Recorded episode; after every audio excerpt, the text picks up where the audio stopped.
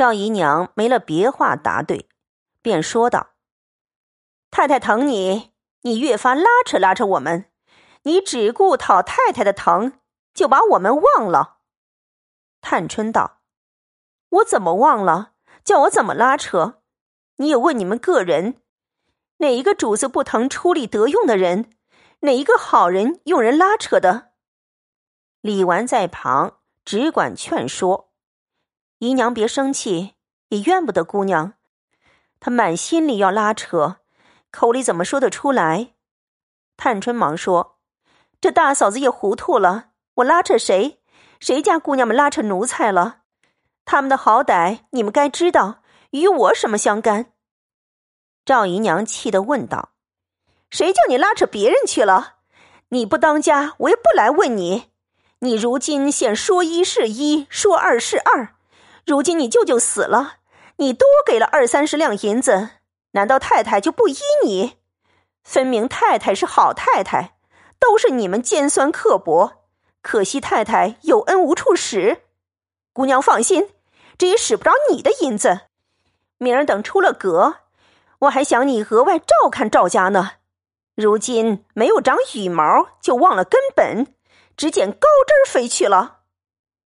探春没听完，已气得脸白气噎，抽抽噎噎的，一面哭一面问道：“谁是我舅舅？我舅舅年下。”才升了九省检点，哪里又跑出一个舅舅来？我到素喜按理尊敬，越发敬出这些亲戚来了。既这么说，环儿出去，为什么赵国基又站起来，又跟他上学？为什么不拿出舅舅的款来？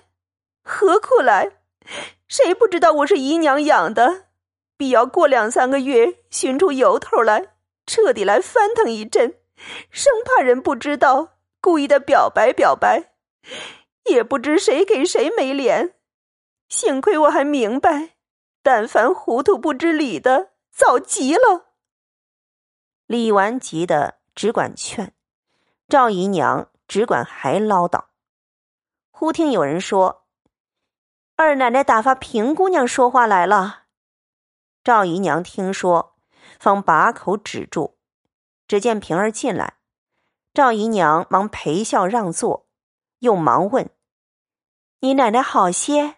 我正要瞧去，就只没得空儿。”李纨见平儿进来，因问他来做什么，平儿笑道：“奶奶说赵姨奶奶的兄弟没了，恐怕奶奶和姑娘不知有旧例，若照常例，只得二十两。”如今请姑娘裁夺着，再添些也使得。探春早已拭去泪痕，忙说道：“有好好的添什么？谁又是二十四个月养下来的？不然也是那出兵放马，背着主子逃出命来过的人不成？你主子真个倒巧，叫我开了例，他做好人，拿着太太不心疼的钱，乐得做人情。你告诉他。”我不敢添减混出主意，他添他施恩，等他好了出来，爱怎么天天去。平儿一来时已明白了对半儿，今听这一番话，越发会意。见探春有怒色，便不敢以往日喜乐之时相待，只一边垂手默视。时值宝钗也从上房中来。探春等忙起身让座，未及开言，又有一个媳妇进来回事。因探春才哭了，便有三四个小丫鬟捧了木盆、金帕、把镜等物来。此时探春因盘膝坐在矮板榻上，那捧盆的丫鬟走至跟前儿，便双膝跪下，高捧木盆。那两个小丫鬟。也都在旁屈膝捧着金帕，并把镜脂粉之事。平儿见戴叔不在这里，便忙上来与探春挽袖谢濯，又接过一条大手巾来，将探春面前衣襟掩了。探春方伸手向面盆中灌木，那媳妇便回道：“回奶奶姑娘，家学里支环哥和兰哥的一年工费。”平儿先道：“你忙什么？你睁着眼看见姑娘洗脸，你不出去伺候着，先说话来。二奶奶跟前，你这么没眼色来着？姑娘虽然恩宽，我去回了二奶奶，只说你们眼里都没姑娘，你们都吃了亏，可别怨我。”唬的那个媳妇忙陪笑道：“我粗心了。”一面说，一面忙退出去。探春一面云脸，一面向平儿冷笑道：“哼，你迟了一步，还有可笑的？连吴姐姐这么个半老了似的，也不查清楚了就来混我们。幸亏我们问他，他竟有脸说忘了。我说他。”回你主子室也忘了再找去，我料着你那主子未必有耐性等他去找。平儿忙笑道：“他有这一次，管包腿上的筋早折两根儿。姑娘别信他们，那是他们瞅着大奶奶是个菩萨，姑娘又是个腼腆小姐，固然是拖懒来混。”说着，又向门外说道：“你们只管撒野。”等奶奶大安了，咱们再说。门外的众媳妇都笑道：“姑娘，你是个最明白的人。俗语说‘一人作罪一人当’，我们并不敢欺避小姐。如今小姐是娇客，若认真惹恼了，死无葬身之地。”平儿冷笑道：“你们明白就好了。”又陪笑向探春道。姑娘知道二奶奶本来事儿多，哪里照看的这些，保不住不忽略。所以说旁观者清。这几年姑娘冷眼看着，会有该添该减的去处，二奶奶没行到，姑娘竟一添减。头一件与太太的事儿有益，第二件也不枉姑娘待我们奶奶的情谊了。话未说完。宝钗、李纨皆笑道：“好丫头，真怨不得凤丫头偏疼她。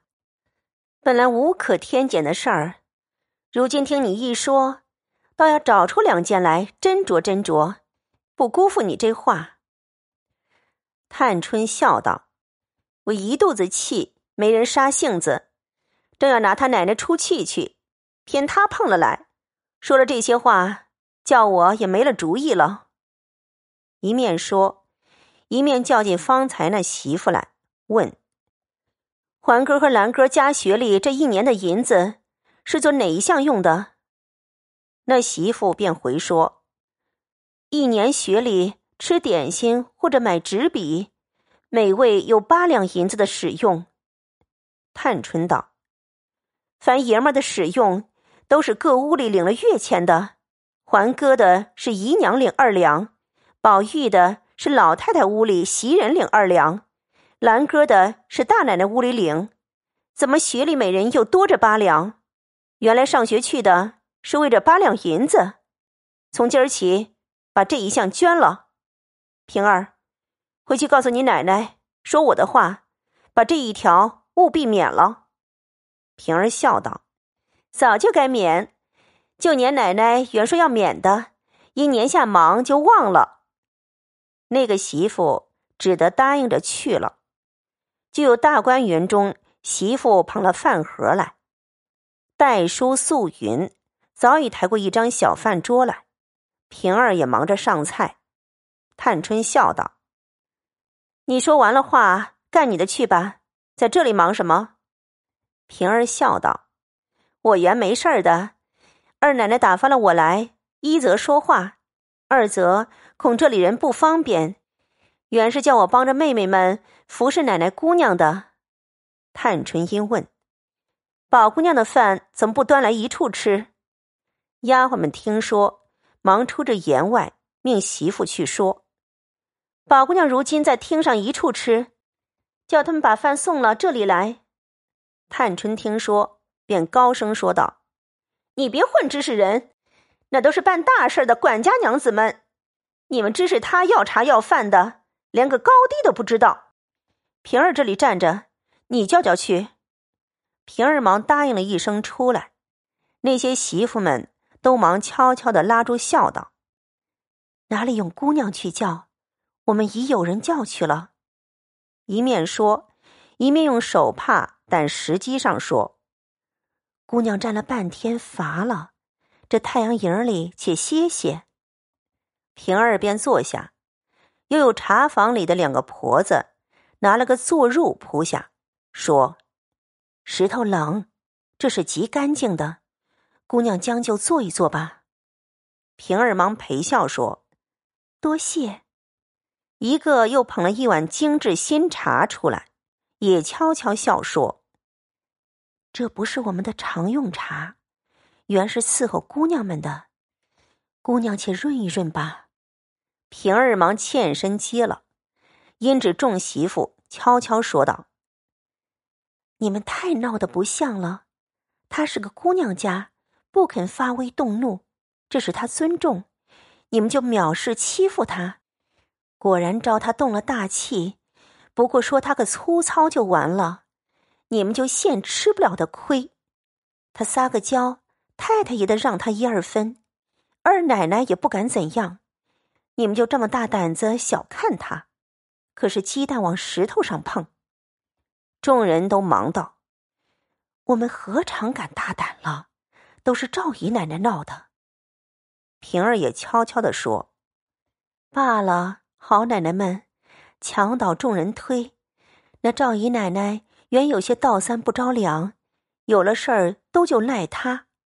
你们素日那眼里没人，心术厉害。”我这几年，难道还不知道？二奶奶若是略差一点的，早被你们这些奶奶治倒了。饶这么着，得一点空还要难他一难，好几次没落了你们的口声。众人都道：“如何敢？”平儿道：“他厉害，你们都怕他；唯我知道，他心里也就不算不怕你们呢。”前儿我们还议论到这里，再不能依头顺尾，必有两场气声。那三姑娘虽是个姑娘，你们都横看了她。二奶奶在这些大姑子、小姑子里头，也就单为她五分。